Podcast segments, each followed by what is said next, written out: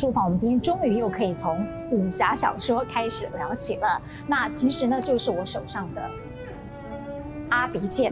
这个是小说版，当然很多人对他熟悉的是漫画版。不过更神奇的是呢，身为他的读者，我也是后来才知道，原来这个作者编剧马力就是坐在我面前的郝明义先生，这实在太有趣了。所以啊，一开始我就要有一个等了很久的大灾问，是但是对您可能有点为难的问题，啊，没问题，就是我到底什么时候可以看到阿鼻剑的结局？啊，这真的是他的结局，你想好了吗？方向有了，但是对中间的过程要发展。哦，那我可以小小的请你透露一下，嗯、方向会是？现在讲到我们还有一个前传，还有个后传，啊、就是后面的，所以大家目前我们知道我比较想清楚的就是前传的部分，哦、后传还有在发展。那前传我们看到了已经是卷一了吗？呃，第一卷对。啊，那什么时候有卷二？希望明年。哎呦。嗯不错哦，所以你已经在创作的过程中了吗？每天写啊，当然好辛苦啊！每天写多久？对，嗯，一个小时至少吧。啊、真的，希望你。但但其实一个小时不够，应该是三个小时比较好。啊、哦，好，那无论如何呢，我先替大家回答这个问题。希望明年我们可以看到这个阿鼻卷、嗯、阿鼻剑的前传的封印重启之后的卷二。嗯、是。啊、哦，那其实呃，阿鼻剑从一九九零年。八九八九九零到现在三十年，啊，三十年的过程里面的大，我们等了等待了三十年，在戏外的人生，您自己的人生也过了三十年，啊，不晓得这三十年的前后，你自己随着人生阅历的不同，对于信仰的体验的不同，对于阿比剑的内容，有没有一些跟当初构思设定不太一样的地方？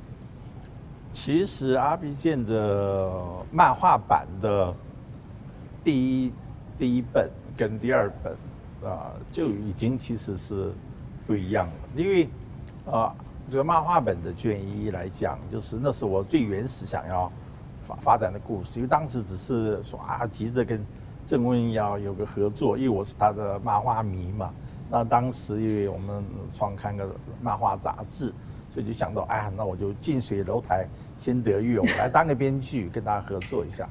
正好那个时候又刚接触佛教，所以那时候本来最原始的故事就想要讲一个人摆脱不了对这种仇恨的这种呃纠缠，然后最后最后就一一直呃执着。呃，就陷入一种轮回这种感觉，嗯，所以这是最呃第一本的开始时候起头的这个做法，但到写到第二本的时候，其实就产生了蛮大的改变，对，就第一呃，如果大家看，其实很多人，包括郑问自己都讲，啊，画第一卷跟画第二卷，它是这个很不一样的哈，那就因为当时其实就说，因为看到他画的东西太好了，所以总是。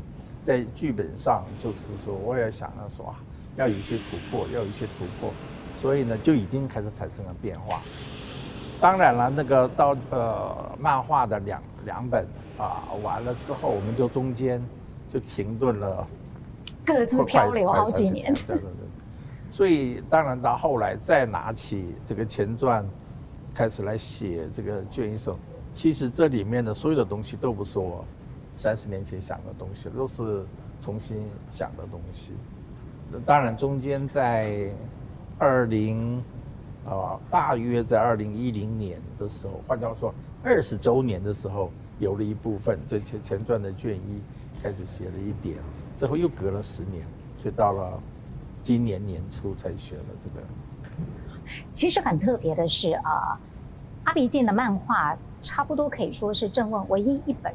是写别人，啊，应该是说画别人写的东西的剧本。当然，你近水楼台了，你可以跟他合作。但是，你是怎么说服他愿意去画你编剧的内容？你还记得那个过程吗？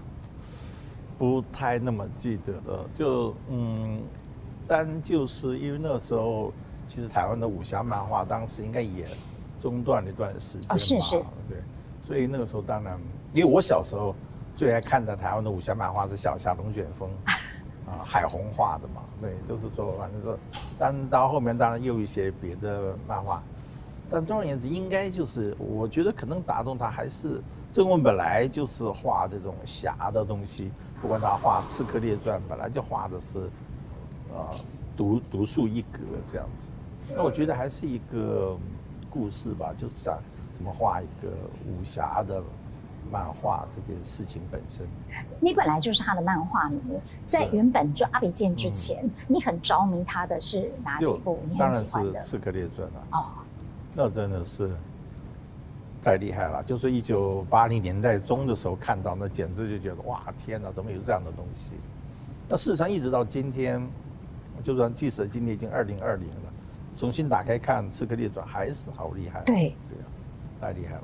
它是完全可以这个，就像你讲的，出版是可以跨时空，对对，可以让我们可以看到这个经典。不过现在对你来说，其实用文字来纯粹的表现。会有一些辛苦的地方，是因为以前你只要处理故事嘛脉络，现在你要把画面的细节全部算你的，然后你还要用文字来表现。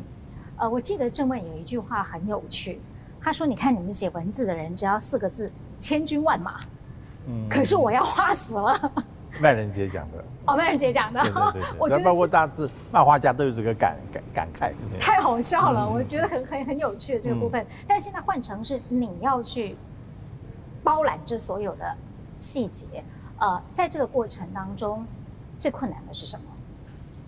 就是，就是，就是必开始时候写剧本嘛，就是剧本那时候的感觉写的就是说一个感觉，我知道那个主角的那种感呃感受，故事大致推展的方向，那我相信绘者的功力，那他当然他就会把。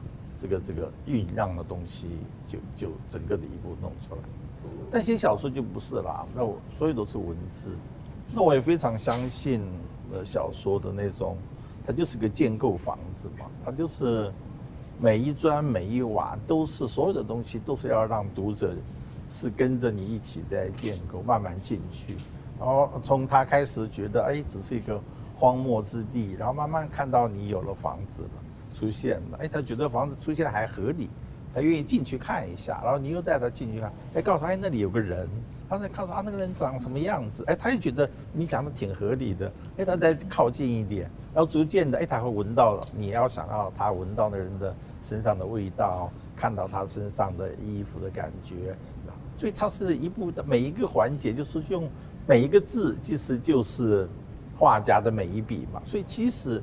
你刚我们刚才讲那个好玩的地方，其实文字写作者当然有文字写作者痛苦的地方啊，那也是一样啊，磕也是磕啊，你每个字就是要到底用哪个字，用这个字，用那个字，那真的是又差很多啊，多用一个字，少用一个字，每一个字的变化都要一直在想想想，对啊，然后就是你必须要把，就是用文字来让人家建构一个大家。愿意跟你一起进去这个世界，然后跟你们的世界里面的人一起呼吸，让那些就好像跟这些人一起在走，里面这些人物在走的路。嗯，所以这个它就是一个另外一个完全不同的挑战。就像你刚才讲的，变成所有的像变成道具武打，就说像以电影来讲，过去好像是。武术动作这种都交给啊郑问做就好了，我只要啊讲一句话，一剑挥出去，那人倒了，郑问就画出来那个很绚丽的画面。但现在变成好，我自己要当武术指导，我必须要在一算啊，那那那个过程里面。有一段不是他一棒子挥去把那个老虎给打倒那一段嘛？哦，那段也很精彩。我要算了半天，我想到底是从右边、左边怎么打到哪里去？对，这样就就变成每一个步骤动作都是你自己的事。那里很精彩，因为怎么会一秒之差，他差一点扑上你的后颈，但是呢，连看都还没有看，就会转身，然后就把。只有直觉才才能解释那件事情。对，那一段我觉得呃蛮精彩的，还有最后那个招鬼的那一段，哦，我觉得也。很精彩，那也是呃发挥了一个呃很大的想象力的。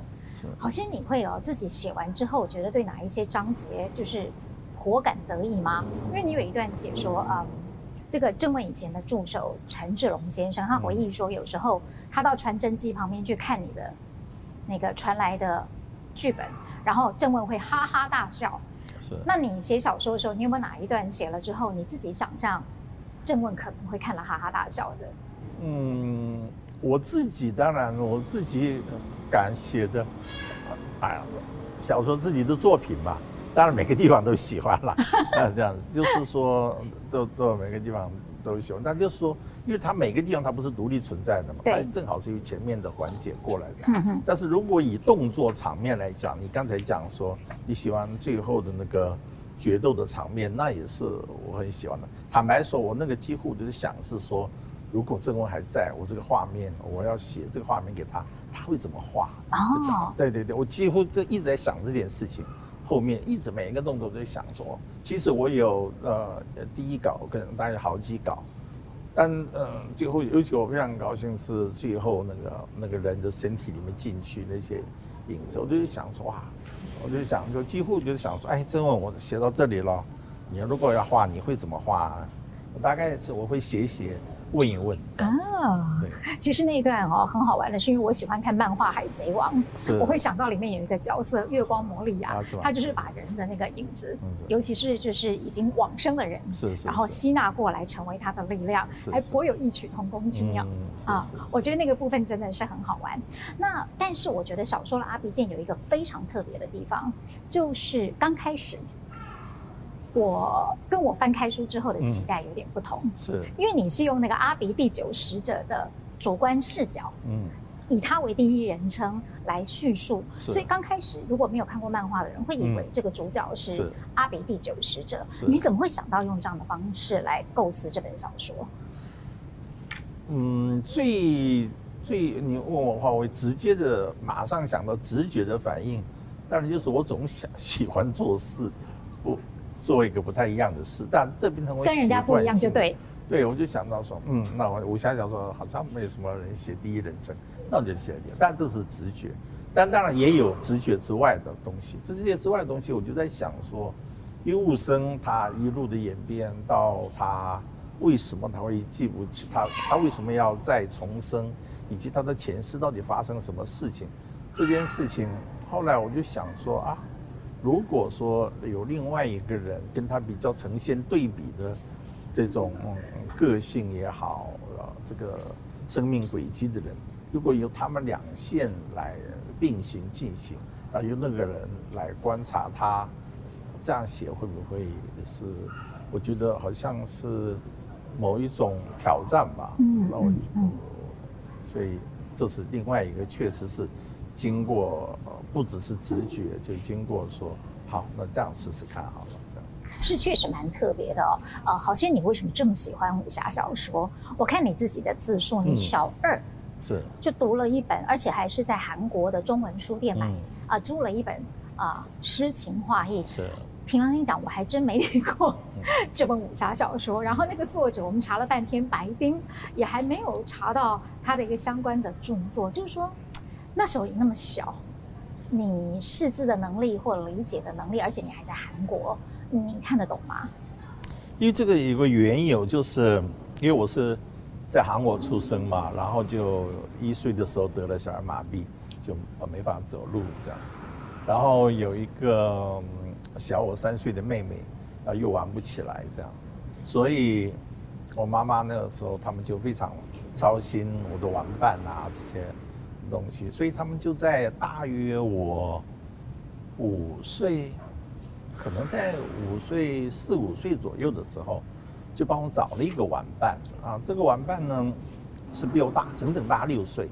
就我记得很清楚，就我进小一的时候，他就进了国一初一，所以他整整大了我六岁。那事实上啊，他的弟弟跟我是同年啊。当然，他弟弟开始的时候并没有跟我们变成玩伴，是他哥哥跟我变成玩伴。当然，这个哥哥玩伴是因为他跟我们家里有些有一种表亲的关系，因为他的姑姑叫我妈妈叫干妈，所以呢有些这种某种亲戚关系。所以我妈妈大概应该是拜托他，就说：“哎，那你可不可以来陪放学的时候来陪这个陪我玩一下这样？”所以他也真的有那么一段时间，他就他换句话说，我还没进小学的时候，他进小学嘛，大约应该就是。他大我六岁，应该在就是我我的五六岁，他的小学四五年级的时候，所以他就下课的时候，放学了以后，他离我们家不远，就来我家陪我玩。那他家特别的地方是他家这个楼上是一个，楼下是个南北杂货店，华人的杂货店，然后楼上的是个赌场这样子，所以他们家，所以从小他家的小孩就在这楼上楼下，爸爸妈妈也忙着做生意，所以小孩也会直接就楼上的赌场去跑啊干嘛，对对对。所以就听了很多很多奇奇怪怪的事情，所以他来陪我玩的时候，就把这些事情就讲给我听了。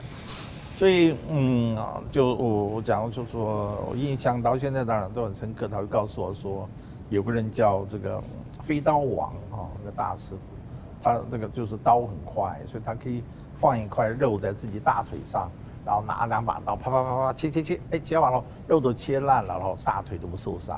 比如说有这样的功夫。那另外还有一位王先生也很神奇，他告诉我，就是说麻将啊，这个完全这个没有拆封的麻将，你挑任何一颗牌，他都知道那个牌是什么牌，这样吧？别人都说这样子，他很告诉我很多别别的东西，哇，他就变成了一个我在我刚开始要懂事的那个左右的时候，而又没有，因为我们的左邻右舍都是韩国人，我刚才讲过，我的行动又不方便，所以根本就没有接触外界世界的这种。窗户，那他就变成我那个窗户，嗯，就非常盼着他来，就说哇，每天他来不来？你今天会带什么故事来？我干嘛干嘛？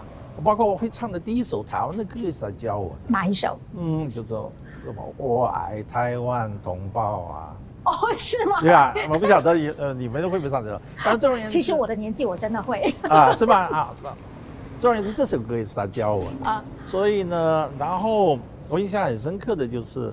在我家对面，那边另外有一家一一兄弟，啊，那个是华人，啊，离算我离我最近的一家。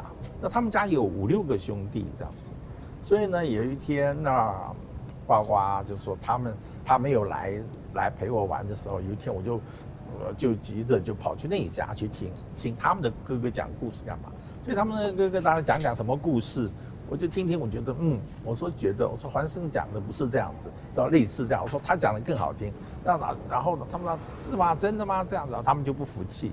所以有一天呢，我印象很深刻。为什么刚才那首歌印象深刻？那个那个印象太深刻了。是个夏天，太阳很大，我坐在家门口，那个是显然是个周末，是白天，不是晚上。然后呢，他就来了，然后看到他来，我们家好高兴这样。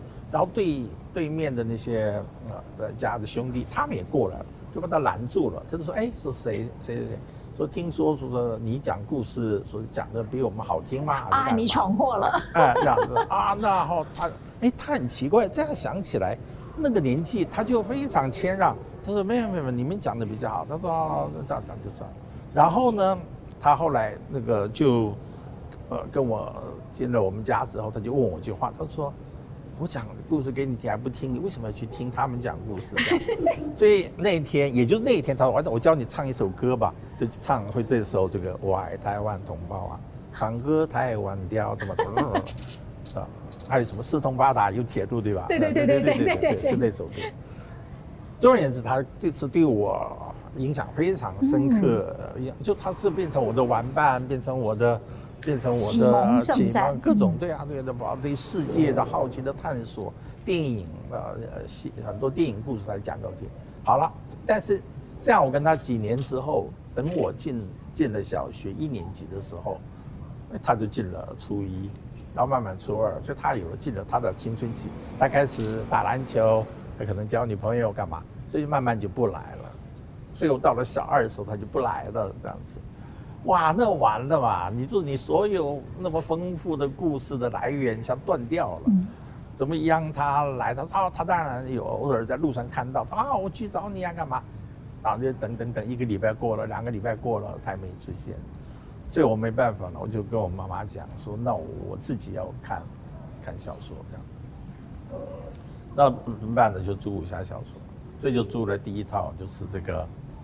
诗情画意，为什么会是武侠小说呢？他对你讲的很多武侠小说啊。武侠对你有什么特别的吸引力？嗯，也第一个，第一个，他就本身就讲很多那种武侠故事，这是其一。嗯其二是韩国的华侨书店，别的小说也不多啊，这是武侠小说。啊当然有爱情小说，不过琼瑶大概那么小，我还还还不到看。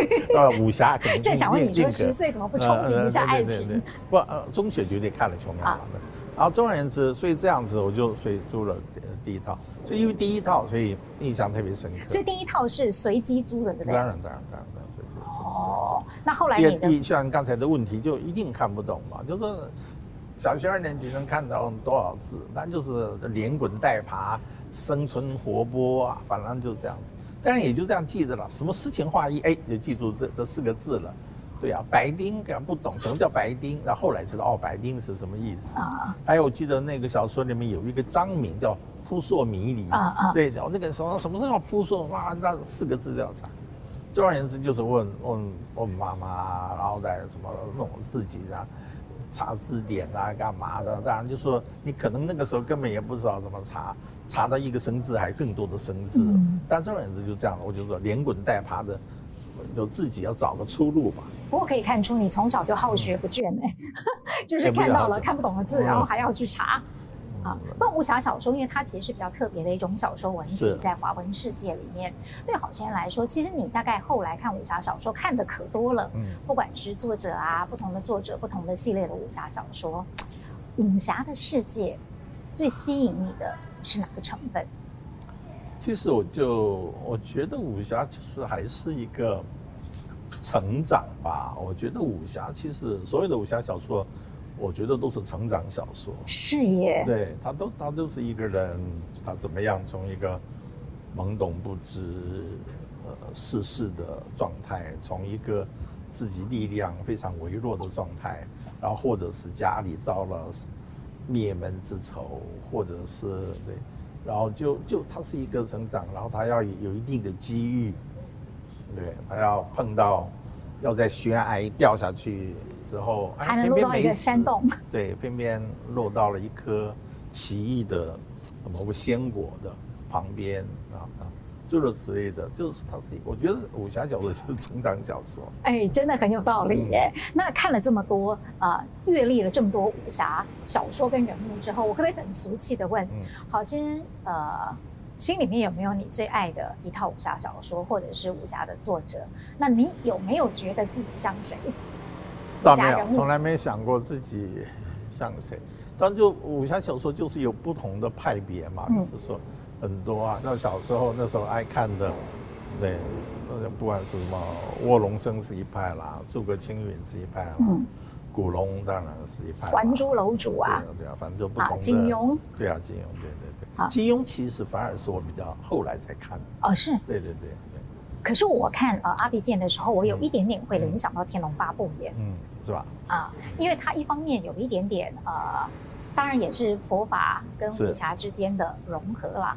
那个是看漫画时候的感觉，是可是看小说之后不太一样，尤其是那个何悟生跟他师父方里的是是那一段，就是反目成仇那一段又让我想到《笑傲江湖》里面的那个岳不群跟令狐冲，就是因为我自己看很多武侠小说，我就会去把它做连接。是那像你在写的时候，你有受到过去看的武侠小说的一些影响吗？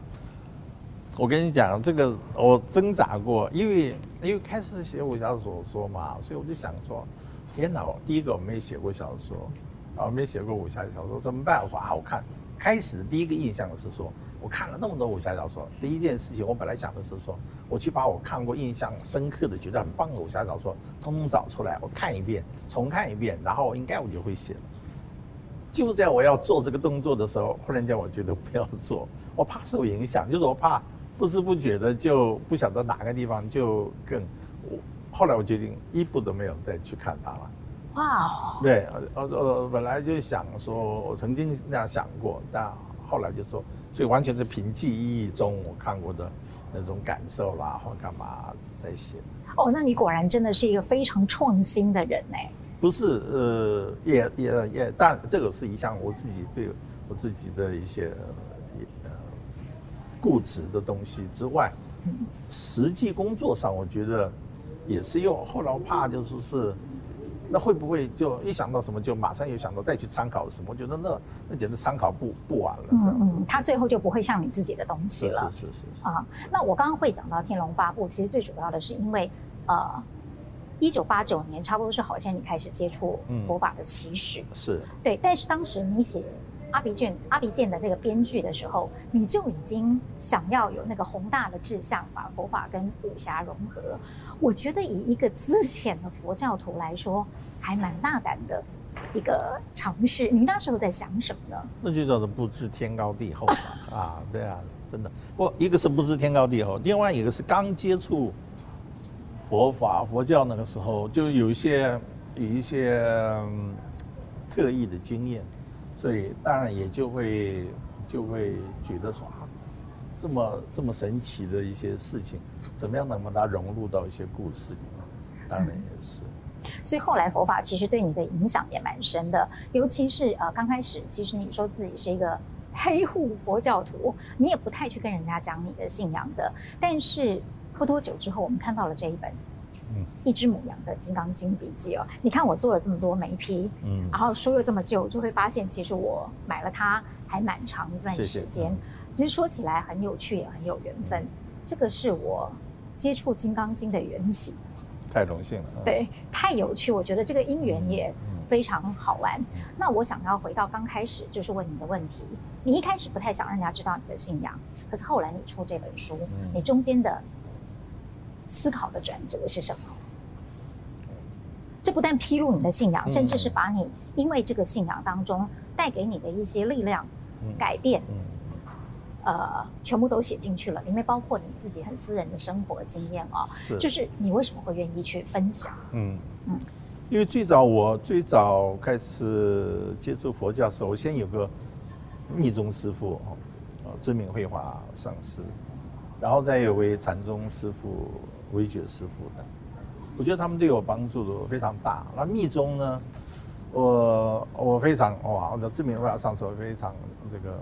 敬佩他们，但是呢，我发现我太懒惰了。因为密宗就是需要要每天固定，你要用功的做各种的仪式啊。这样，我我觉得我太懒惰了。所以呢，禅宗这边我就特别，我觉得是我自己受用更更大。但不管是密宗、禅宗，一开始我觉得，因为我是密宗或禅宗师父，我都觉得。对我的启发都很深，然后都很让我非常相信一件事情，就是他们都让我呃相信，就是说要依法不依人这件事情。佛教，那所以在这个对比下，可是我却看到一九八零年代末、一九九零年代初那个时候，台湾的佛教，但甚至当然包括今天了，很多人都是几乎我们可以讲。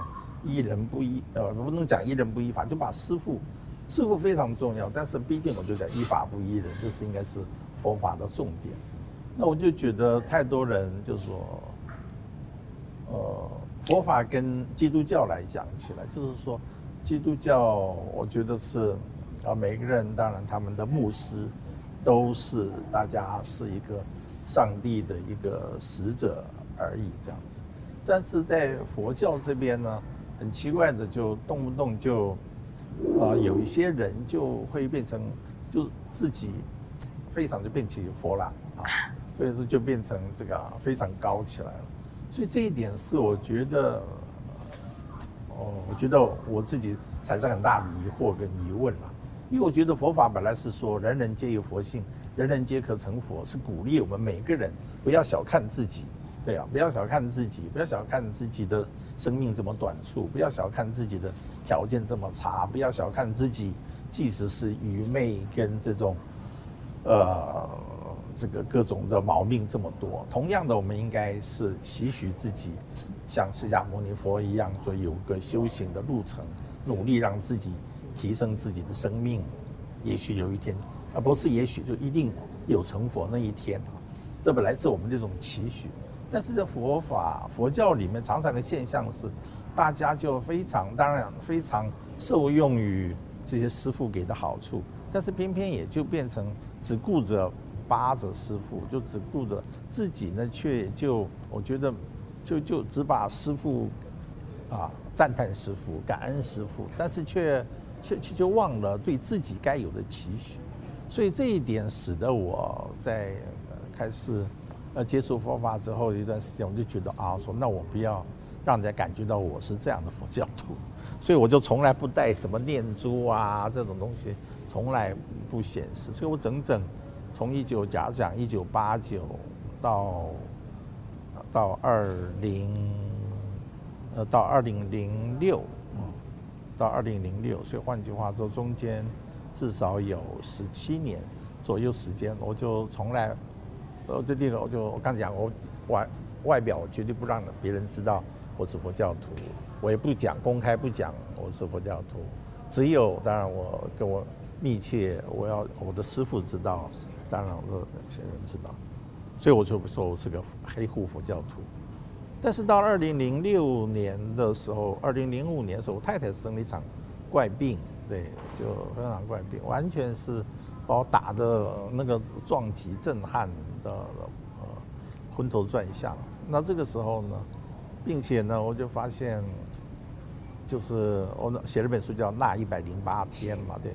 就我们真的经过了一百零八天的折磨之后，对呀，对呀，对，我我很多人都说那晚，那他哎，很多人都问我说，你写的到底是真的是写小说？是真的嘛？对，那我的经历就是经历过那些不可思议的事情，所以我才觉得说啊，不行，我发现我欠这个释迦牟尼佛，欠着观世音菩萨一个交代，你受用了人家这么多的东西。然后你一直在靠着这个才能够生存下来，才能够延续下来。竟然你还要自己当个黑户佛教徒，说不过去吧？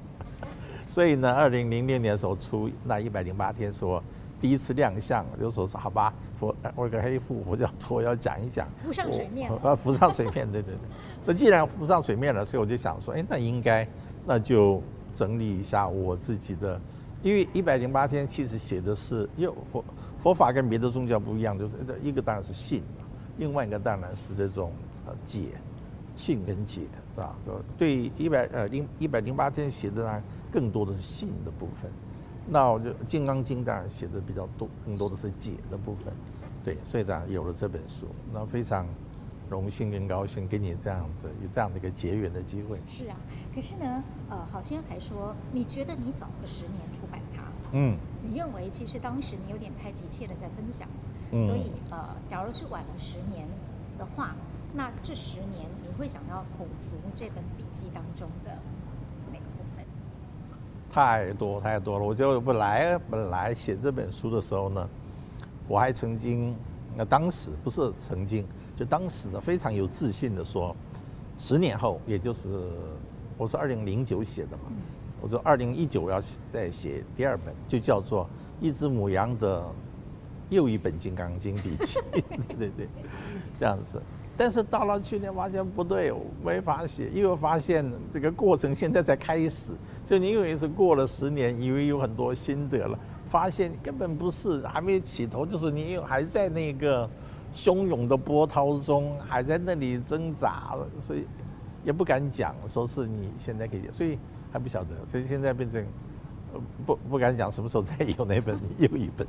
其实这一本书我大概看了前后大概三次吧。那呃每一次看我都会有两个疑问，也算是给我个人的启发。一个就是你自己经历过一个不懂为什么佛教要不思善不思恶，就不思恶可以理解，但为什么不思善？那另外一个我自己感到好奇的角度，就是管理我们的念头这个部分。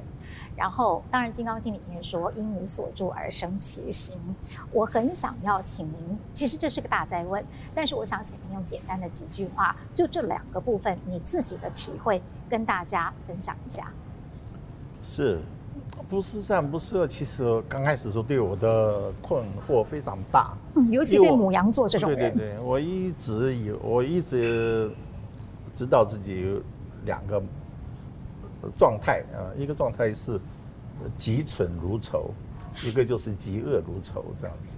但现在已经把吉存如丑没有了啊！不不，我要收回来，不要讲这个吉存如丑，我重讲一遍，这个实在是，是，是，我可以重讲吗？啊，没关系，我们会剪掉，我剪掉，啊，剪掉吉存如丑这个好了。好，但这是我过去的毛病。好，嗯，好，哎，那我该怎么讲？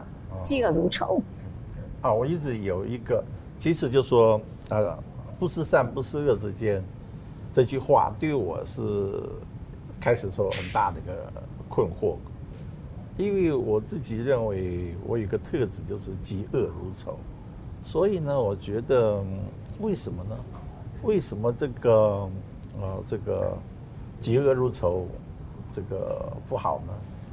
然后当然不是善，更是这个就是难道追求善呃这有有什么不好吗？所以不管是说。不是恶就是不己恶，对我来讲说不己恶，我觉得也是为什么除恶不是要务尽嘛？为什么不好？啊，不思善，那让自己更这个坚强一下对，善的信念有什么不好？就在这样的一个过程里面，我打第一次禅期的时候，呃，让我想啊想通了。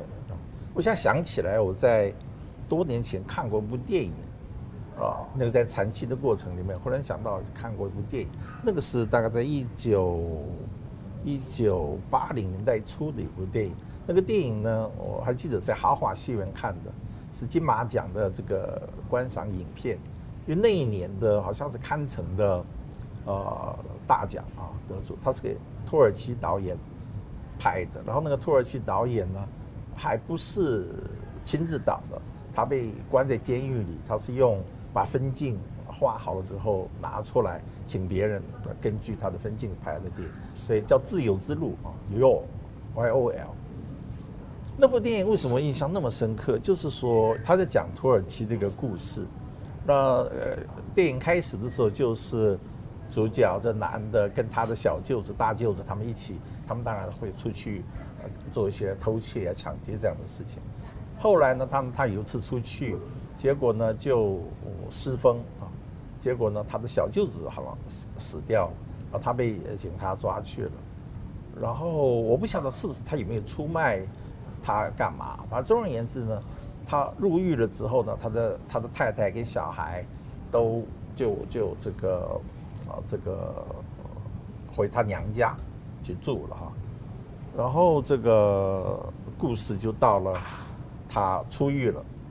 他就回他娘家，他要去接他太太跟小孩走，但是呢，他的这个丈人家就对他非常不谅解，最少应该是不谅解他为什么当时就是说没有顾他们的儿子就先跑了，啊，就他儿子死掉这件事情，这件事他们就不让他太太跟他小孩跟他一起走，可当然太太总是那个，所以他太太带着小孩就跟他一起走了，逃了。所以电影快要结束时，就他们就逃上了火车，火车就走了。然后呢，当然夫妻两个好久没见呐，就就非常这个想要亲热一下，所以他们两个就跑到了洗手间啊，关起了门这样子。好，就在这个时候呢，这电影就是整车的人，结果都到那个洗手间外面，就是敲打，就是把他抓出来。就是就是奸夫淫妇，就是要把他们给打死这样子的狗男女啊，干嘛的？他们一再声明说我们是夫妻啊，怎么样都没有用，就不行，不能这样子，就要打死他们。就好不容易那个列车长就带着警察干嘛，就把那些人给排除了后，把他们给救出来了。所以他们出来了以后呢，他们就当然就很很惭愧的垂头丧气的就坐在另外一个地方去这样子。但是在这个时候，在车上上来的人，就是他们丈人家派来的人追上来了，就把他们夫妻两个都干掉了，然后就把小孩带走了，这样子。那个时候我看那部电影，当时的冲击就蛮大的，就说啊，他们为什么这样子？就那些人这样子。可是呢，就有一个结在那边，就是我只觉得哦，这电影的冲击很大，他倒没有想到太多。但在那个打那个禅七的时候，一下子，换句话说，也就打禅七的一九八九的话，也是将近十年前左右的电影，就忽然间浮上我心头了，忽然间了解了，就是每一个社会其实所谓的善，就是对对土耳其那个社会，他们的善就是什么？就是男女不能够跑到某个地方去自己关起来嘛。你不管讲人家讲他是夫妻都没有用，非要把他们给打死。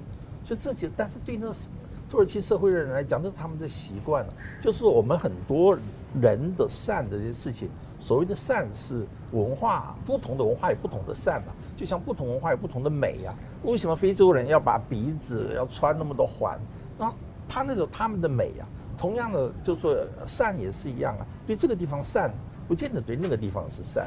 所以就不同的文化会产生不同对美的执着，也会产生对善的执着。所以那个刹那我在想到就是说啊，包括他们让人家为什么非要把他们都不？我本来想说他们都不顾虑，他们把这两个小孩再带回去，两个孤儿怎么处理嘛？但没有办法，他们的社会就是要，就是要嫉恶如仇，就是要这个样子快意恩仇，就是要把你 biang biang 打死才行。所以那个时候忽然间呃，对我算是个开窍啊，我了解了，就是说所谓的善，不思善跟不思恶，其实它的意思是说，不要被。我们社会和我们生活环境里面一些既定的习惯、观念、风俗所影响，这些风俗都可能是代表的善，带的是美，可能在另外一个社会的人看起来根本不是，会觉得可能是粗鲁，可能是什么都不晓得。所以我们就是这些事情。所以对于我来讲，我就是在那一刹那，我了解说，所谓的不是善、不是恶，就是说你没有那么深的把握，说你认为的善。是一个，就是真理，或者是普、嗯、普世皆准的善，嗯，对对，就是就是这个东西，所以我是那个是对我的启发。那第二件事情，你说应无所出而生其心，因为你花了很大的篇幅在描述这一段，是是，然后甚至你又用了武侠小说的譬喻，对不对？因为金刚呃，金刚经是你的倚天剑，是，是，但你觉得你好像被金刚所缠住了，对，所以你在找他的屠龙刀，对对对。啊，说真的，现在。好些人觉得已经可以运用自如倚天剑跟屠龙刀了吗？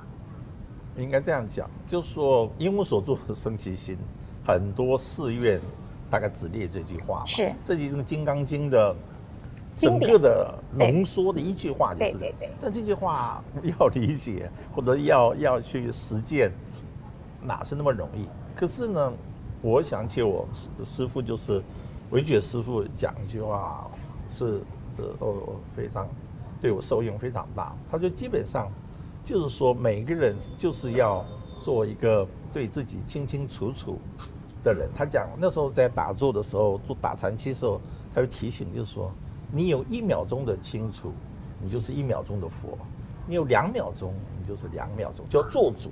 最重要是要做主嘛，应该讲是做主，就是说，嗯，就念头嘛，就是因为我们的人是。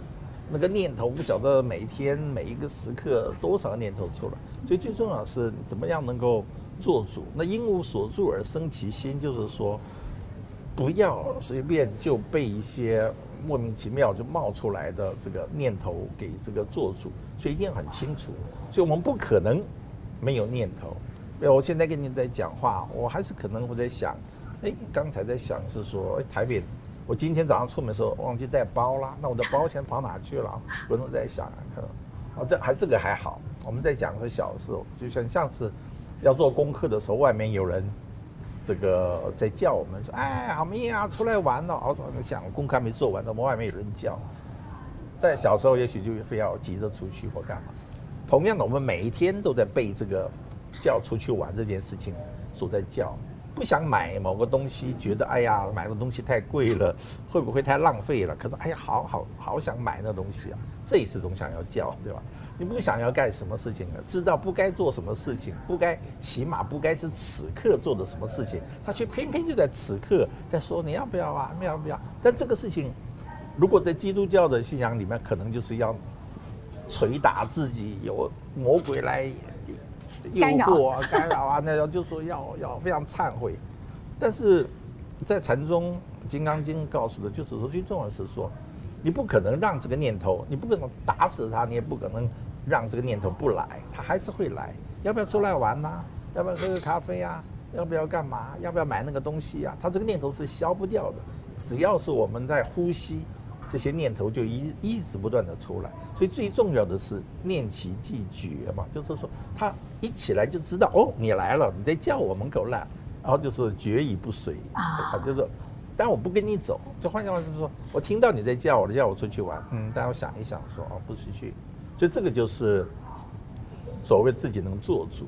所以我们师父在讲的就是说，最重要的这个做主。那这个练习呢，从什么基础练习呢？一秒钟，就是说先做一秒，你能不能一秒能看上去，能够能够自己做主。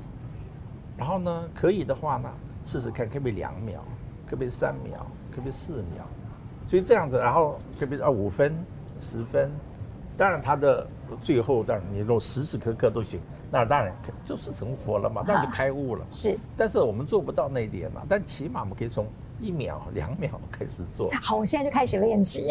真的，真的，我每天都是从我每天大概打坐一个小时嘛，就提醒自己。一个小时很厉害耶。但其中大概也是有大概四十分钟也在胡思乱想啊，但总是不断的要抓回来啊，不要想了，那然后再回来，再回来，再回来，再回来。啊，嗯，其实呃，大概从您浮上台面。为一个佛教徒之前，你就已经遵循佛法在生活。是，但是呃，说真的，好先的红尘俗务非常的多，而且最重要的是，你是一个文化人，你还是一个出版社的老板，嗯、就是你必须要去思考很多的红尘俗事当中很繁琐的事情，甚至包括商业的考量。在这个部分哦，信仰有时候会不会呃给你障碍？不会啊，其实我就跟你讲，今年一呃，我是一九八八年才接触佛法嘛，所以今年已经三十二年。很惭愧的是，说到去年年底的时候才发现说，嗯，原来要归零，就是要回到一九八八年，就是说所有的东西都是呃还都都太太太不够了，所以就是还一秒钟的佛。对，还是做不到。就是说，回头从一秒钟，只能从那一秒钟开始。所以我自己，嗯，我从来没有觉得佛法是个干扰，这个从来没有。但是我有很长一段时间会觉得说，呃，两个必然有关系吗？我觉得，嗯，在我三十年的这个修行过程里面，大概我觉得，嗯，有一个。一个底调当然是知道它一定有关系，就是说一定知道自己哪些非常啊不应该这个违反的一些这个，比如说很简单嘛，就是所谓的戒这个事情，就是说不要做让自己痛苦的事，但是也不要做让别人痛苦的事。比如说一些基本的这种东西，当然知道，可是。在比较应用生活里面的所谓的贪嗔痴慢疑这这种这种东西，那根本其实就一直在。但是呢，我是说在这呃这三十年过程里面呢，因为大家都是每一个人刚开始接触佛法的时候，都是告诉你说贪嗔痴慢疑这些东西，然后你会觉得三十年了，我已经很懂这些东西了，所以我已经知道要贪啊因无所住而生其心了啊贪嗔痴慢疑这种基本的事情。可能就都觉得比较放到呃底层去了，就我觉得没那么重要。但到了去年才发现啊，原来最回头还是要先学着 A B C，就根本 A B C 开始说还没有学好这样子，这是第一点。第二点刚才讲就是说，在这段时间里面，哦，有一半的时间我会觉得也会觉得说，佛法让只只是我让我保持我的身心状态比较稳定。因此，这个稳定可以让我在我的工作世俗的事情上可以发挥作用。我只想到这样，但是呢，我也会想说，哎，到底包括我要说那个《又一本金刚经》笔记的话，我会说，那接下来我要在做的这些事情，那跟佛法好像是它应该不是，就是我觉得是它只是一个刚才讲的，它是帮我稳定的一个东西，我并没有联想到它是可以。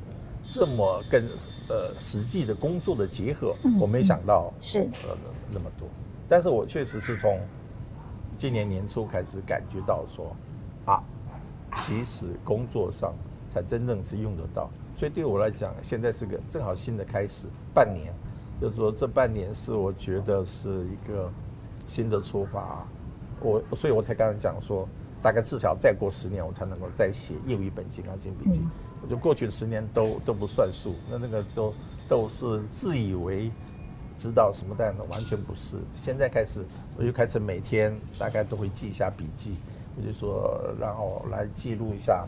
我希望可以再十年，可以写一本又一本《金刚经》笔记的话，我可以讲得清楚一些，为什么佛法在红尘中工作还特别有用。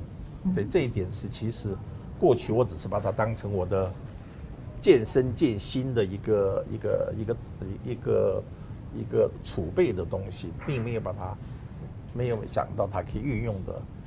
上可以结合的这么重要。那我们今天访问你，刚好真是遇到一个很好的 timing 哦，就是你的新的一个起心动念，嗯、新的一种感悟，刚好就在这个时候可以跟我们大家分享。嗯，呃，其实郝先生，我一直觉得你像是一个很入世的佛教徒，嗯，就是说你会去分享很多事情，你在工作上是非常的往前冲，然后去拥抱新时代的，而且最重要的是，我看到你站在很多呃社会议题的前端。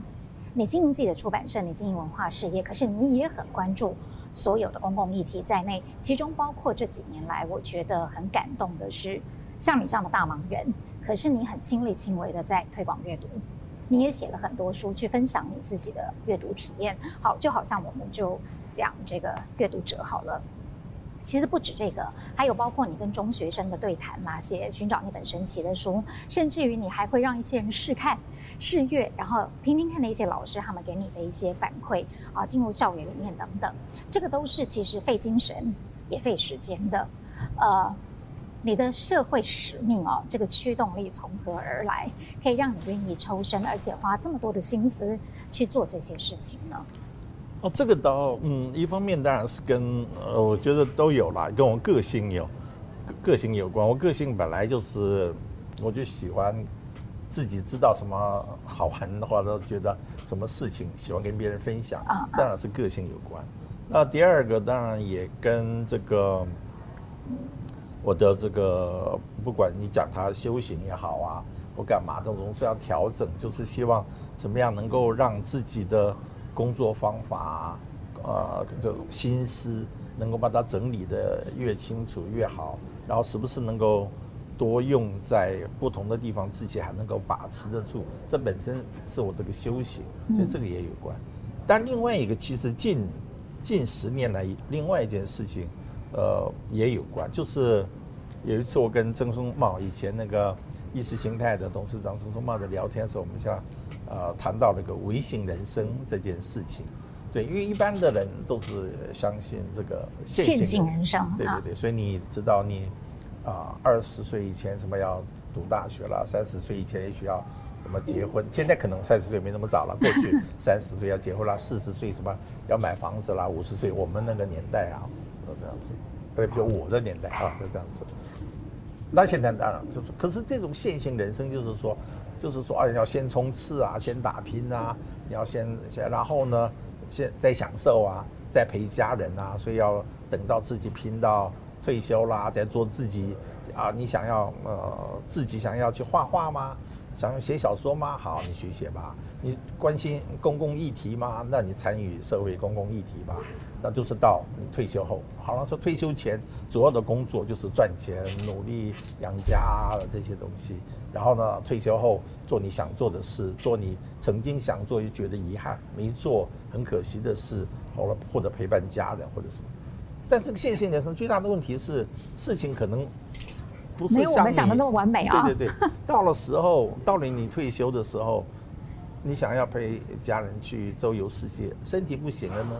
或太太告诉你说：“我早受不了你了，根本等不到你退休的再见，再再见的时候呢？那太可能了，太可能了，太可能。就是说，所以后来这个微信人生是相反，微信人生就是说，设定一个时间，呃，就是说一一天来单位来讲，好，那我是在用一一天为单位的话，就是我早上起来到我上班前，就是我少年时间。”所以呢，我就做我自己想要学的东西。以现在来讲，就我来写小说或干嘛干嘛。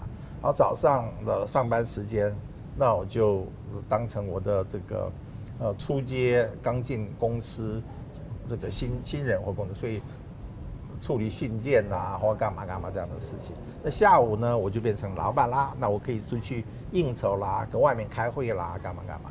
那我就可以到晚上，我就当我退休生活。那我退休生活就可以享受看书啦，陪陪家人干嘛。所以一段时间我就是用这个一天，就这里叫做以一天为单位的呃微型人生。人生这样的话，你每一天都可以把你本来想做的事情做到一些，然后也可以一个礼拜为单位，一个礼拜为单位当然很很简单，就是周末就是你的退休生活，所以你就要把周末这样用。所以我大概在二零。也在二零零呃三零四嘛，反正那个时候，诶，跟郑松茂讨论啊，听他这样讲，我就呃微微型人正是当时我在做的，可是没有这个说法，他提了的说法正好跟我当时想做的事情结合，所以我非常其实我在一直在实践我对危险的设想，所以我当然我一定要不能等我对社会议题的一些关心，我要等到我非要到我发财之后才才做，退休之后再做。或者干嘛在做，所以我一定要在在在在这个一天或一个礼拜的单位里面抽个时间来做。这是因为我因为相信这件事情，就一直要实践。但事实上当然是很吃力啊，也会时间就是应付不过来啊，就是这样子。所以这个时候就是就是练习说，那你这个时候是不是对你会不断的会受干扰啊？做这个时候又会想说啊，那个事情又来了，所以这个时候又要怎么样能够？能够做主，所以他也是个做主。如果真的可以做主的话，也不会多吃累，你会真的会很专心的，哪个时间做什么事情，啊，做完做完做完做完就会处理好。但事实上我没法那么专心，我们不断的受干扰，所以本身也是个修行。所以本身怎么样，呃，把自己一些关心的事物投入到一些其他的社会议题上，我是也是把它当成一个我自己的，也是一个某种检讨检视。跟跟检视自己对，呃，不只是掌握时间的效率的问题，而是说能不能够检视自己的心，可以，可以，可以这个都能够比如把握得很好。那我曾经以为把握得很好，所以我才敢这些年来一直这样做。但也是到了去年，我发现其实没有，还是差得一塌糊涂。所以真的非常惭愧这样子。哦，您真是随时时时都在自省哎。啊。对，碰到问题啊，你会撞到头啊，你就会不断的碰到状况啊。不过这一点我可以看出，我觉得好像你还是非常的牡羊座。就像刚刚讲的，你做你花这么多时间写这样的书，嗯、去跟学生们座谈，你这么的致力于在关心阅读这件事情，又回到你刚刚讲的，因为你是觉得自己好的东西想跟大家分享，就是因为阅读对你的人生产生了这么多的意义跟启发，所以你很迫不及待的想要。来告诉大家，我们倒是蛮想知道，像您这样读这么多书，然后可是又这么忙碌的人，你现在的一个阅读的方式跟习惯是什么？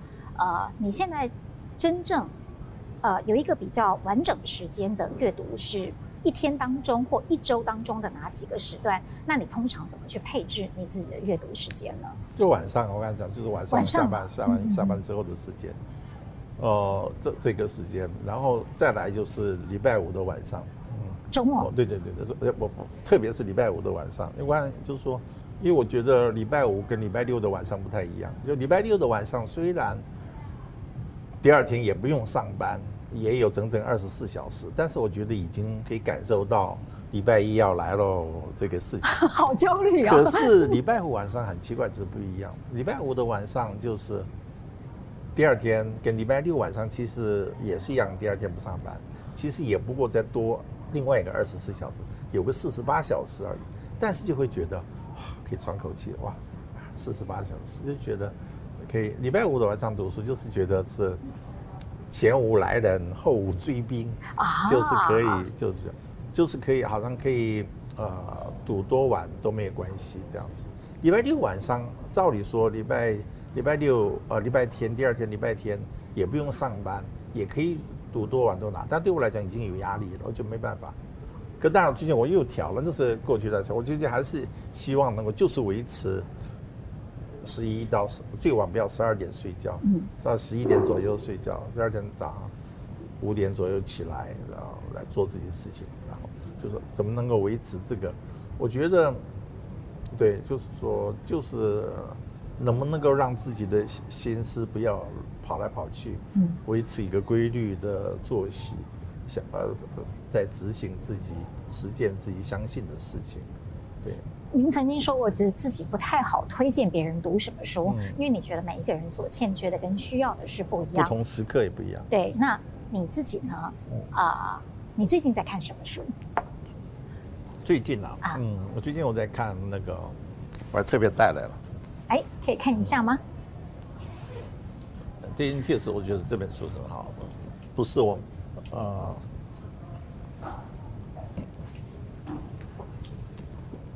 达赖喇嘛的成佛之道，哎，我觉得这本书真的很不错，真的很好。对，所以你看我正在用功哦，我的笔记很红笔，哎，真的耶，真的。所以你去读书的时候会画线的人吗？我一定要画线的，我会买两本，一本是专门画线，一本是留着的。哦，我是为了因为保持书的干净，所以用贴的。啊，真的，哦，我一定要画画线。对对对对对，我就是说，我觉得还是一样，就是又回到一个佛教徒，我觉得是刚才讲过，因为去年。年底正好觉得哇，原来你的修行是差了这么大，这个，所以呢，正好今年哎，有个朋友送我一本，我觉得又回到想起我师父呃，维觉师傅讲的那个，就就是其实中国之道也在讲穿就维持那一秒钟的清明，你能维持那一秒清明，就是两秒、三秒、四秒。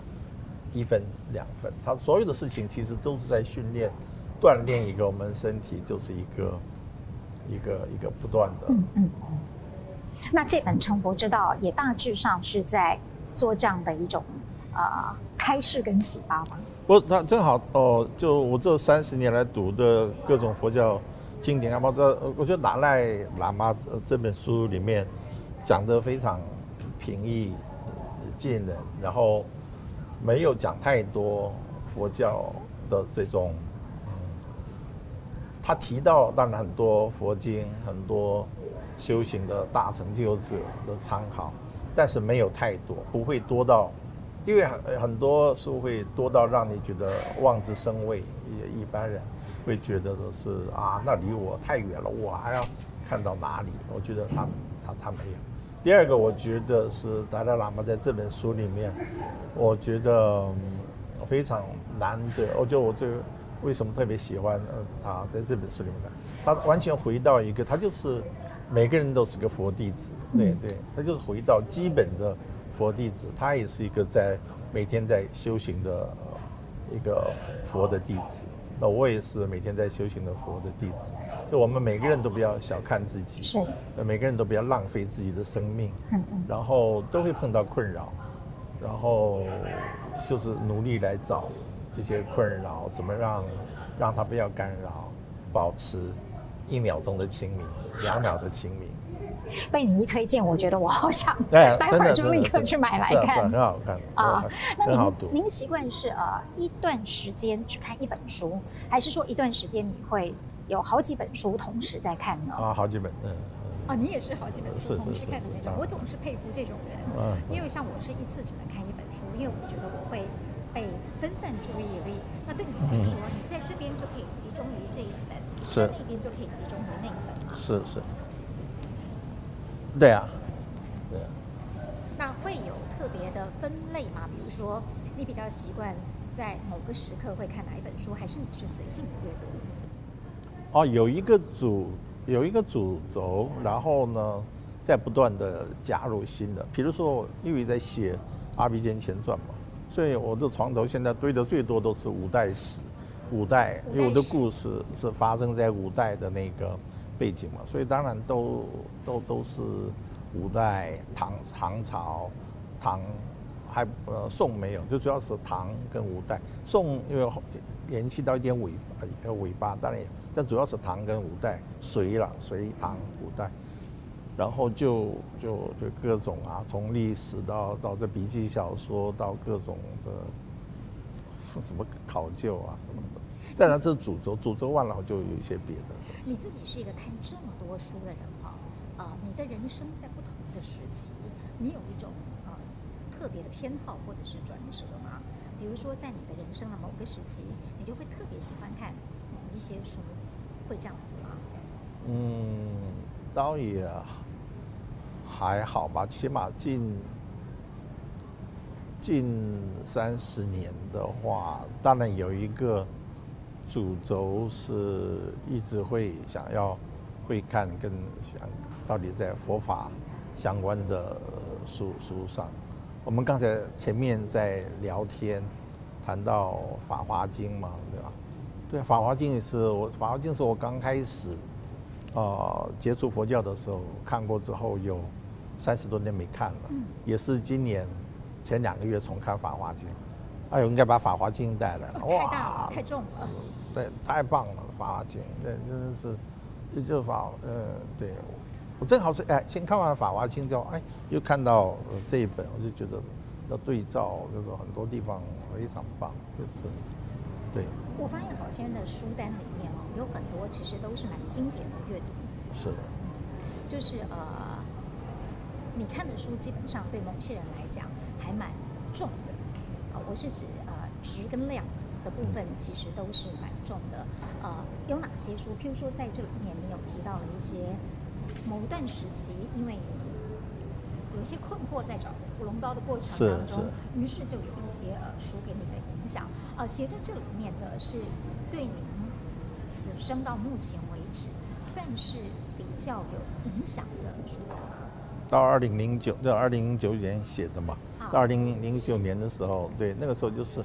因为我就啊，当然我常常呃，有人要我推荐书嘛，那我就我刚才讲过，就我觉得看什么书总是一个不同的人，不同的时候碰到不同的问题，他有不同的需要，所以不见得正好我在那个时刻，我那么像像这本书，也不见得可能别人看还是觉得啊很遥远，没有必要或干嘛的，但正好因为我现在正好是。哎，今年年初又去感觉到我的修行要从头再来，发现，哦，这简直就是说从头再来，所以让也因此我很少比较特别推荐说年度好书这样的，我从我几乎没有做过这种事。但也就因此，我在写这本母羊的《金刚经》笔记的时候，我就想到说，还是找个机会，我想到说跟那个时候我的念头。相关的的事情，正好那时候也接触到一点，不管是《易经》，那时候我把哎那时候看，但现在我已经不是看那本《易经》的书了，呃，看到是别的《易经》的书，所以当当时那个时候把那些整理。大块文化还出了一系列的那个刘君祖的《易经》的书嘛？是是是，非常好。对，讲到这个部分，我觉得蛮有趣的是，呃，如果从目前在出版业这么些年来看到您的。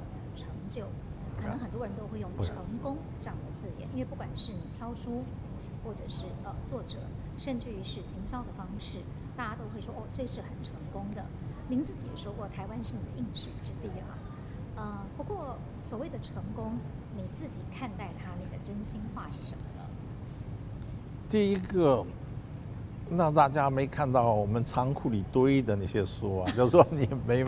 那个、那个、那个、那个做做出版的人，我觉得觉得不能看，就是某几本书所谓在商业上，这个比较，我觉得那真的不能看，因为太多太多那个看不到的这个不成功的例子，太多太多。没有，我觉得整个对人生的成功来讲，我自己我自己用来自己当我自己的考验的，就是一个我能不能够把。我自己啊，能不能够把我想的、跟我说的、跟我做的中间的差距能够拉近？对对对，我觉得对我来讲，成功的定义就是这个东西，就是大部分时间就是脑袋在想了一百件事情，呃，那个讲跟别人讨论，或者是要好就以呃要不要做来讲，能够把它付诸到讨论变成案子这样阶段。能不能剩到百分之三十，对不对？好了，你变成了案子，是不是能够做出来、执行出来？又能不能剩个百分之十都不知道了，对吧？所以就是说一样，就是说，一个呃一个从这种商业的运作工作方式固然如此，所有的日常讲话也是一样啊，就是说到底脑袋想的、嘴巴讲的跟实际做的到底是什么？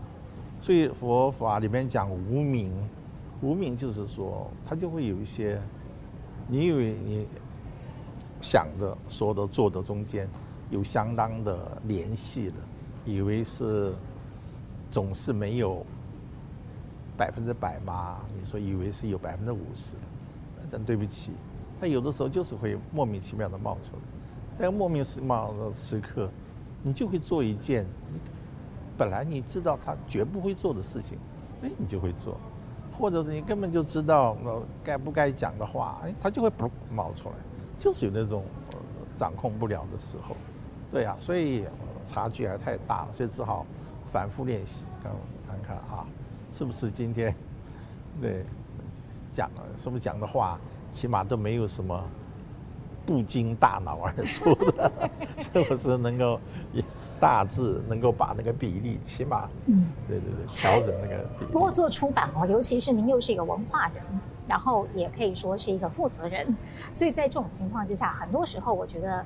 不知道你这两种角色会不会打架？因为很有趣的是，刚好在呃不久之前，我们上一季的名人书房，我们访问了马世芳。那那个时候，他花了三年的时间，在您的邀请之下，编了一整套的 Bob Dylan 歌诗集。其实我看到那部书的时候，心里感到非常的佩服。我不晓得您是基于一种什么样的眼光，或者是考量，去签下了这本。书，呃，有一些书我们可能可以期待它是所谓的畅销书，那当然在运营上对你来说是非常有利的。但是有一些书，像我刚刚提到的，它的含金量很够，而且你花出的时间成本也相当的惊人。可是它毕竟相对的小众，呃，你在签它的时候，你曾经期待它在市场当中，你对它的在市场当中的期待是什么呢？那对于一个所谓文化人，可是又是一个出版商的老板来讲的话，你这两种角色，在你选择要不要出某一本书或某一些书的时候，你是怎么样去做取舍的？其实两个倒没有冲突跟哦，没有吗？没有没有，对，它比较麻烦的是本身在出版这件事情，出版这件事情跟其他的商业活动之间的有一个。矛盾的地方，就是所有的商业活动都是要追求利润的最大化，都是要，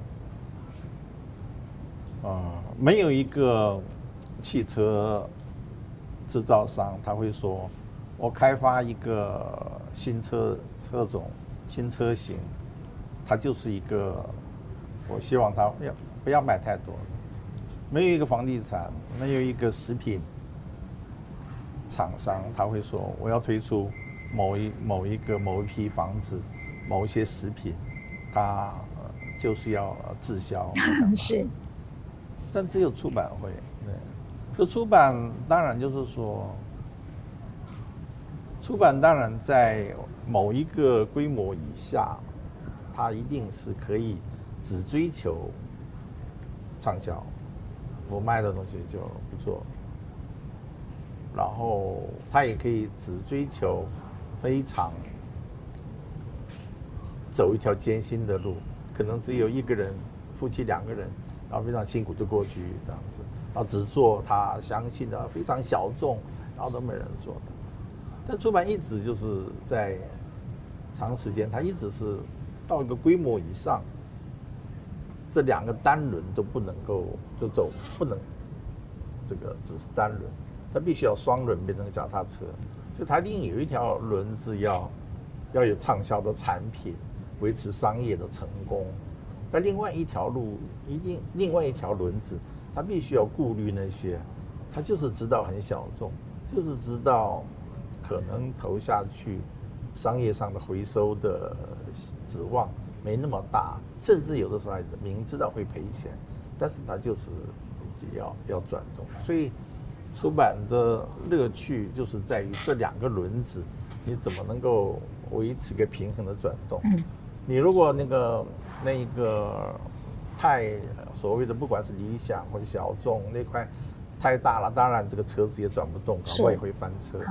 但是只有那那那个赚钱那个轮子，别的东西都不做，那也是一样，它可能也会有的时候会也是会摇摇吧，它没办法形成一个，到底是说，到底你想要做的事情，很多的那种，不管讲你的使命也好，或者是你希望触及到你想要服务到的一些人。所以这就是出版，它一方面是个商业行为，对，但是跟其他的商业行为就产生了一个有不同的地方。是，那这个东西的掌握是什么？坦白说，你问我，我到今天我都掌握不好。对，真的。你出了这么多的畅销书，不不，我那我就跟你讲，那个不畅销的更多更多。是，所以就是一个不断的在在思考，尤其今天的出版。就我所有我会的，包括我刚才讲的这些东西，都是我做了四十多年的出版所累积的经验。但今天的世界已经不同于过去的世界了，所有的运作方法、读者的阅读习惯，跟各种这个市场上的，完全是另外一个时代、另外一个世界。所以必须要把所有我会的东西，一定要统统放掉。所以这个东西就是我新的。非常大的一个功课啊！其实好先生说过，自己是三十多年之后读到了这个韩非子集市，嗯，对于心里这个东张西望的你，嗯，才真正的定心，而且觉得出版是你一个终身的职业。不过蛮好玩的是，我觉得其实您到现在还蛮东张西望的，嗯，虽然你的脚还是跨在这个出版的领域里面，可是你的触角不断的在呃往外的延伸，包括了像数位时代。其实数位时代，很多人第一个会去想到的就是，第一，阅读的土壤已经在流失了。那第二呢，数位的阅读它可能会取代纸本。可是你是反其道而行的，是你是非常向前积极去拥抱数位的人。呃，我还蛮好奇您的心情，还有接下来的计划。有吗？我有拥抱拥抱数位嘛，就？算是吧，中文妙方也是啊，嗯、然后这个网络语书也算是啊、嗯对。对，所以当然一直想要努力啊，但是。我觉得还是有太多纸本呃出版者过去的经验跟习惯累积下来的一些惯性。那当然我们知道，任何事情一旦有了惯性，就不是因无所住而生其。其实因无所住而生其心，因无所住的住就是惯性。它的意思就是就是要不不要被任何惯性所束缚住，不管那个惯性是社会上善恶观念的惯性。还是所以，当然包括我们日常工作、行为、思考的这种惯性。是，所以当然一定要打破那个惯性。所以在这个惯呃状况里面，的确我最近又在想，嗯，就必须要再想一些新的事情，到目前还没办法讲的那么清楚。嗯嗯。那我希望能够很快把它整理清楚之后。如果我要开始动的时候再跟你说。那你对于呃，当然你提过为什么人一定要读纸本书？你用呃黑暗跟白夜白昼是来做比喻的。不过以现今呃您自己所了解、您所处的这个产业的现状跟秩序来看的话，当今的这个数位时代，而且是越走越快的数位时代，你怎么看纸本阅读？嗯，我还是一样啊，我就觉得。一个，你刚才提到我曾经用白昼黑夜来形容，我相信就是纸本书根本上就是那个黑夜。其实那个黑夜从另外一个角度来讲，就是说我们也可以讲潜意识跟表面意、表层意识的关系。其实今天所有的数位的东西，手机、电脑这些东西这么多，呃，多媒体的刺激，很像是都是在呃刺激我们的表面意识。这纸本书它比较像是在沟通我们的潜意识这样子，所以当然表表面意识跟潜意识是永远存在的，白天跟黑夜永远是并存的，所以我相信纸本书一定存在，但是怎么样让人家大家都知道这个这个关系，怎么样让大家乐意使用，这当然是另外一回事，所以挑战还是非常非常大的这样子。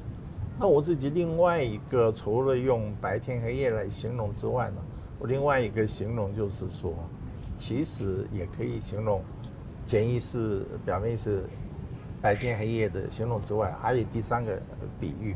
第三个比喻就是网络数位阅读很像是汽车、飞机这种这种交通工具，而纸本书就很像是步行，这个走路这样子。所以永远。他的，我们人类一定是希望找到一些不不要去什么地方，都只靠自己两条腿，这是人类发展过程一直在做的事。是，所以换句话说，我们在阅读的过程里面，一直会找寻更方便的阅读途径，也是我们在找的事。所以呢，我我这从这一点来看，一点都不要为数位跟网络阅读的发达而担心，它本来就是必然。会发生的，它就就是我们人类就是要去找一些汽车，不要过海一定要游泳嘛，不要过沙漠一定就是我们不要去哪里都一定走，当然需要一些方便的交通工具，所以他们一定要拥抱这些交通工具。只是在拥抱这些新的交通工具的同时，我们一定要知道，总不能去巷口 Seven，你也要开车去 啊。再讲，说不能从家里。卧房到厨房也要开车去吧，对吧？总是要用腿嘛，对吧？那我们就知道啊，从台北到台中，这样，那过去一定要走路来，那现在可以开车来。但是开车来的时候，如果到了日月潭不下车走一走，不到了溪头，不不去走一走那个森林浴，然后你就到了哦，车窗拍拍照就回去了。它是损失嘛，嗯，所以一定是网络阅读、数位的阅读、网络的阅读了，这种就影音相关的，尤其是以影音为特色的呃网络阅读，跟纸本阅读书的呃，尤其是跟文字相关的这种阅读，两个一定是需要并行。是，谁能够把它并行，当然就这个谁能够真正掌握到时代发展的这种便利跟它的好处。嗯嗯但也就从这里面呢，再我们就讲，如果纸本的书真的是可以用我形容的走路来比喻的话，其实我们还要想一想，两条腿又是什么？对对，两条腿是什么？那我的比喻就是，右腿就是文字阅读，左腿就是图像阅读，这样子。这这这在台湾来讲，其实就是说这两条腿的这个这个锻炼，其实是非常不好的。就我们的小学还好，就是中学的六年，考试教育的压力之下，想想看，每个人其实文字在锻炼的文字的右腿，都是让你锻炼到肌腱断裂、肌肉拉伤，简直是都都都没法动了，真的是。但是左腿都萎缩了，因为我们不可以看漫画。对，左腿呢又是一个小时候呢不识字的时候，爸爸妈妈会说啊，看绘本啊，看童书啊没问题，但稍微长大了要不能。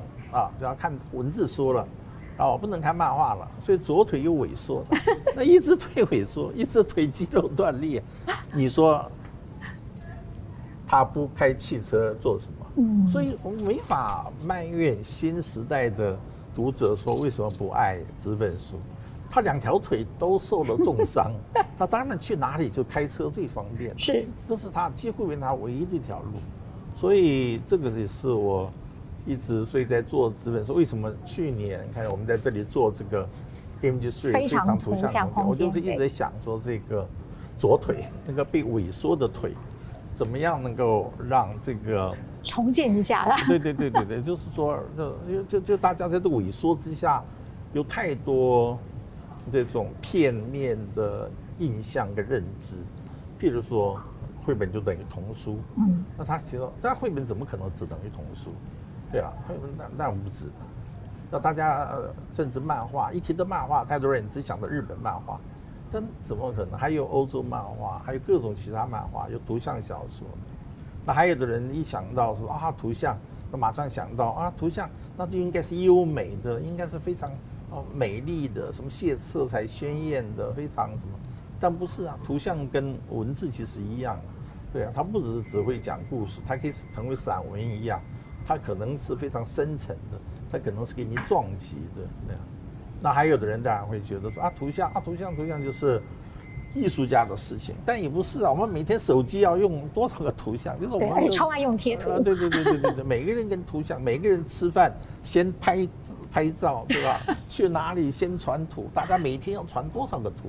每天都跟图发生关系，但是我们却整个的教育体制是让这个左腿是萎缩的，所以这个是就是，所以我的观点就是阅读来讲，就是回复右腿、左腿、右腿的肌腱断裂，让他怎么样能够不要受伤那么惨重。好，左腿断裂。我等一下要请黄明义先生带我们来带、嗯、我来逛逛你这个非常图像空间。啊、不过呢，在你这个左右腿平衡的。嗯多样性、多重意义的阅读当中，能不能用简单的几句话，嗯、您自己的定义，嗯，告诉我们你觉得阅读之于你是什么？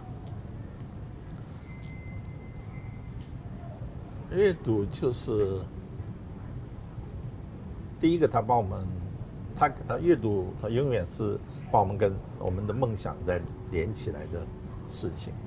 它会发生两件事情，第一个事情就是说。每个人都有自己的局限，跟自己世界看不到的地方。但是阅读是一个可以帮我们打破这个局限，看到一些我们日常生活、日常接触范围之外的世界可能人物。因此，忽然间让我们有了一个梦想，有一个自己一个新的期望去的地方，达到的一个地方。所以，这阅读第一件事情，它是一个开启我们的梦想。那第二可能是倒过来的，就是说，有的时候我们就是先有了个梦想，但是呢，梦想离我们如此之遥远，中间感觉到又有巨流，又有断壁，又有山谷，就觉得我凭我，我怎么到达那么遥远的地方，攀登上那么险峻的高山，觉得不可能的。对，但是阅读是一个，正好是一个帮我们。充实我们的资粮，让我们一步一步可以知道到底可以路上参考什么样的人，找到什么样的同伴，找到什么样的资源，然后呢，一路的往那个梦想去迈进。所以它 either 或者是帮我们打开我们对梦想、对我们做自己理想的一种希望的这种视野。另外一个是。正好是当我们自己有个理想、梦想或一种希望之后，它是帮助我们充实我们怎么去实践它的一个质量。美好的事情迟到还是会到来的。总要找出出路。好，祝福好心人，然后永远十八岁的你。感谢感谢感谢感谢，谢谢你。